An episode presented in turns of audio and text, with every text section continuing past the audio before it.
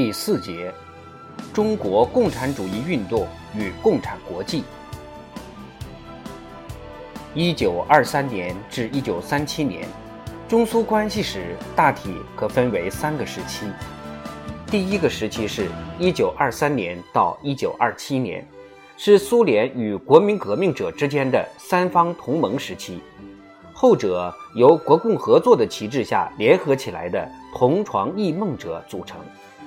旨在通过革命来推翻当时的中国政府，恢复中国的全部主权。这项事业以右翼国民党胜利，成立南京国民政府，与殖民列强达成妥协，中苏关系破裂而告终。一九二七年至一九三三年是苏联与南京政府相隔离的时期，在此期间，南京方面力求完全摆脱苏联的影响。直到一九三三年下半年，莫斯科恢复与南京方面的外交关系，这一时期才终告结束。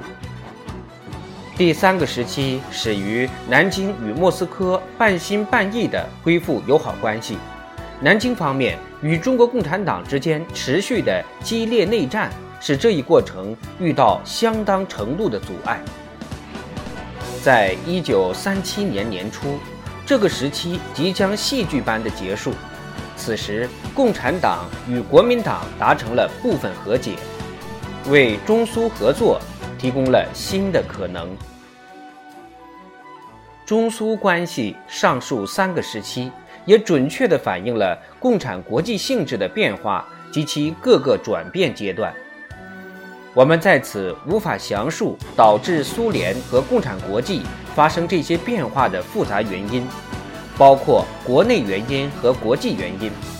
不过，我们完全可以探究这些变化大体上如何对中国革命造成影响，又如何受到中国革命的影响。中国革命在一九二七年发生的危机，正好与苏联和共产国际内部发生的危机相呼应。后者表现为托洛茨基主义和斯大林主义为争夺苏联理论控制权和实际控制权而进行的斗争。假使斯大林早在1924年之前就提出在异国建设社会主义的口号，假使这个问题在此之前就已经得到了彻底解决，假使他在此之前能够主导共产国际。那么，共产国际对中国的干涉很有可能根本不会发生。但无论如何，这种假设如今已经毫无意义。在斯大林开展斗争的时候，就已经设定了对中国的路线。一九二六年以前，为中国国民革命积极提供军事、政治、财政和文化方面的协作，主要是根据。季诺维也夫的指令，他当时是共产国际执行委员会主席。一九二六年年初，斯大林开始主导共产国际以及苏联共产党的事务和政策，并不断加强对这两个组织的控制，这一点毫无争议。因此，共产国际在一九二六年。以及1927年春季发生大灾期间，向中国共产党提供方针路线和指示，是在斯大林的领导下进行的。在这局势动荡的几个月里，当灾难聚集在中国共产党人头上的时候，托洛茨基、季诺维也夫和加米涅夫主导的反对派对斯大林的路线发起了持续攻击。季诺维也夫在担任共产国际执行委员会主席的时候，对于共产党与国民党合作的路线给予充分支持，但此时他却猛烈抨击斯大林执行的同样的路线，尤其是在蒋介石第一次叛变，1926年在广州的政变企图流产后，季诺维也夫预言反革命行动已是不可避免。民族资产阶级会向帝国主义妥协，出卖民众。在蒋介石第二次政变得逞一年多以前，季诺维也夫就已经提出，共产党人需脱离国民党这个民族资产阶级政党。他当时已经意识到，国民党已不能完成革命的两项主要任务：反帝，即推翻外国在中国的统治；反封建，即摧毁土豪劣绅在中国农村地区的统治。就在此时。托洛茨基也开始催促建立苏维埃和独立的中国红军。总体而言，反对派预测，他们在这一时期所期望的资产阶级民主革命将会失败。如果继续执行斯大林路线的话，大失败之后，托洛茨基将共产国际的方针路线视为招致失败的主要原因。斯大林在为自己辩护时，则讥笑这一论点是非马克思主义的立场。他宣称，加米涅夫同志说，共产国际的政策对于中国革命的失败负有责任，还说我们孕育了中国的卡芬雅克。怎么能断言一个政党的策略能够完全破坏或者完全改变阶级力量的对比关系呢？这些人忘记了革命时期的阶级力量对比，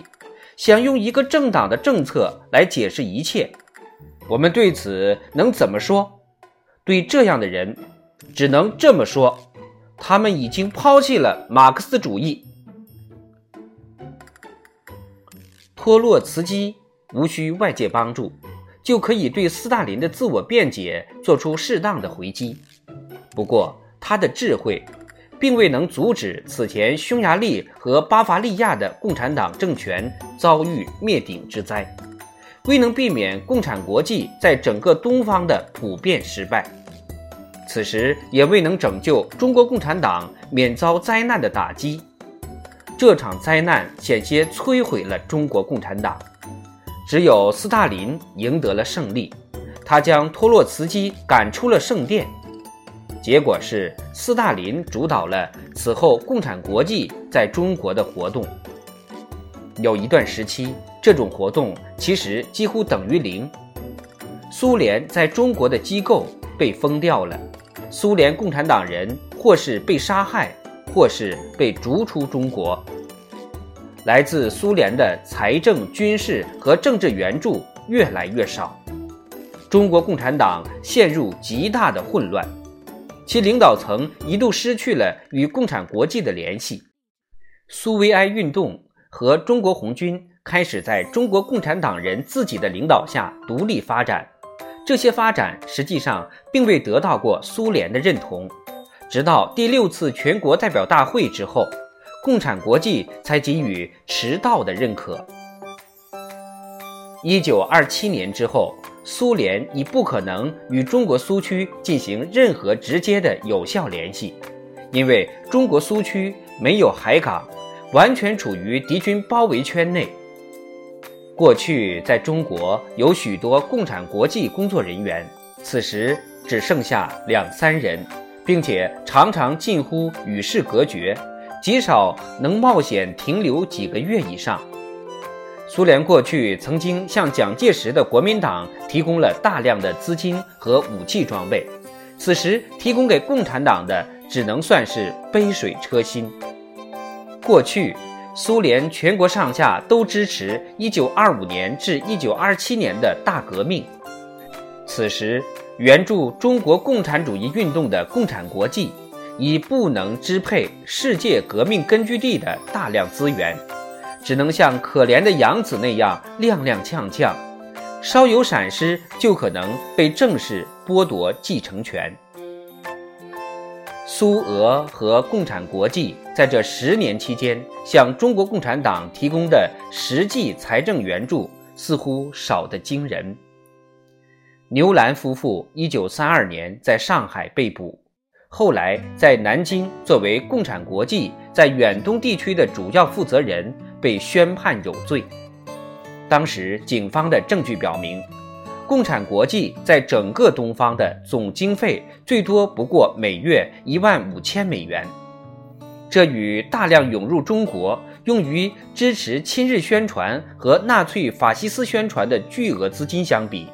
可谓微不足道。这与美国于1933年向南京方面提供的五千万美元小麦贷款相比，同样是相当之少。据外国军事观察者报告，这笔贷款对于蒋介石。进行反共内战具有关键性的作用。美国、英国、德国、意大利向南京方面出售了为数众多的飞机、坦克、枪炮和弹药，但他们没有向共产党出售任何东西。美国军队派了许多军官训练中国空军，炸掉的却是红色中国的城镇。意大利和德国军事教官。亲自指挥的几次轰炸行动，最具破坏性，正如他们在西班牙所做的一样，只不过他们在西班牙的轰炸行动规模更大。为了帮助蒋介石，德国先后派来了冯·希克特和冯·法肯豪森，并派遣大批普鲁士军官改良南京方面的围剿方法。蒋介石在近十年里获得的外国援助，比任何国家给予共产党的援助要多得多。蒋介石由此得以支撑下来。也许中国共产党在作战时获得的外国物资援助，与中国近代史上任何一支军队获得的援助相比，都要少。